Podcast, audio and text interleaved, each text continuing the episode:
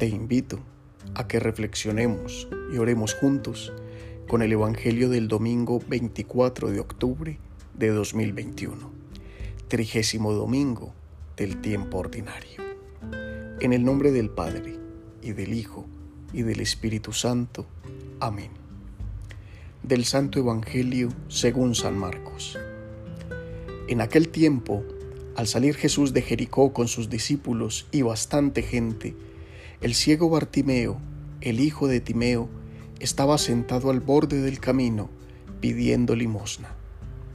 Al oír que era Jesús Nazareno, empezó a gritar, Hijo de David, Jesús, ten compasión de mí.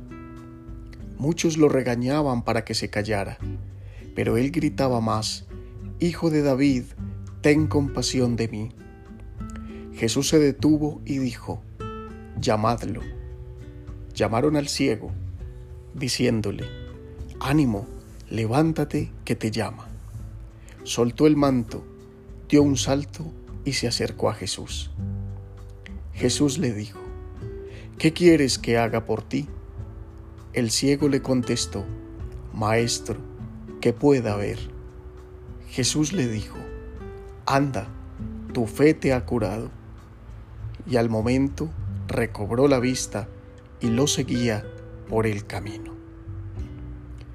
Palabra del Señor, gloria a ti, Señor Jesús. Mientras que hace dos domingos se nos narraba la escena del encuentro entre Jesús y aquel hombre que poseía muchos bienes, los cuales no fue capaz de dejar de posponer para ir tras el Maestro, hoy nos encontramos ante la bella escena de quien deja todo lo que tiene para irse con él. Bartimeo, el ciego al borde del camino. Bartimeo, el pobre, el desvalido, que necesita de otros para poder subsistir. Mendigo, anquilosado, sin movimiento. No puede ver, pero puede escuchar. Así se entera de que quien se acerca por el camino es la luz de sus ojos. Bartimeo es el reflejo del ser humano que consciente de no poder nada por sí mismo, guarda su clamor y su grito para dirigirlo a Dios, el único capaz de rescatarlo. Sus ojos sin vista serán los últimos en contemplar un milagro de Jesús, pues en la narración de Marcos, este es el último prodigio del Maestro antes de la entrada en Jerusalén hacia su pasión. El ciego grita y los demás lo callan. Son símbolo ellos también de los que pretendemos ser poseedores de la verdad y acallamos la necesidad de los que sufren. Bartimeo clama, pero es Jesús quien llama. Marcos lo deja muy claro en ese estilo que tiene de presentar el proceso del discipulado.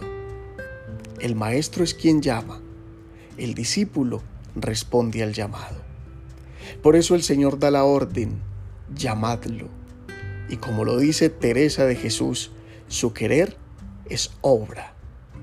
Y por eso, quienes primero lo callaban, ahora lo animan a acercarse.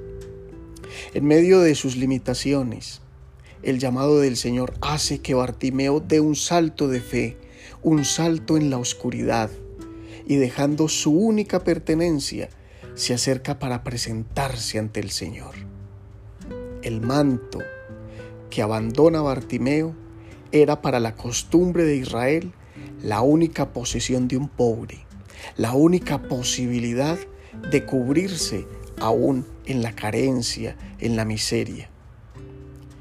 Este, en contraposición de aquel rico, lo deja todo. Y como respuesta a su renuncia, escucha la voz, esa dulce voz que le pregunta, ¿qué quieres que haga por ti? Y la petición del ciego es simple, sin adornos, sin discursos. Con la sencillez del corazón, pide por su verdadera necesidad. Maestro, que pueda ver. Y como en otras ocasiones, La fe de quien pide es la que provoca el milagro.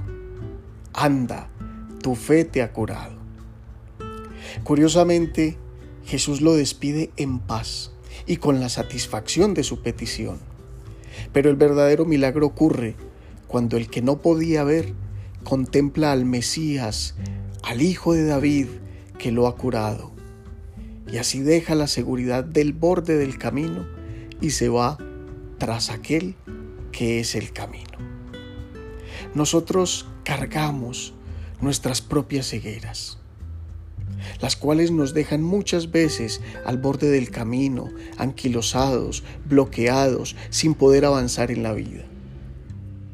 A la luz de este pasaje, cabe preguntarnos, primero, si en verdad deseamos ser curados por Jesús de todas nuestras cegueras. Y segundo, ¿qué estamos dispuestos a arriesgar por Él? El amor pasa por nuestra vida. Demos el salto de fe que nos lleve a seguirlo para siempre. Para terminar, oremos con este bello poema de Teresa de Jesús que refleja los deseos de Bartimeo y también nuestros propios deseos.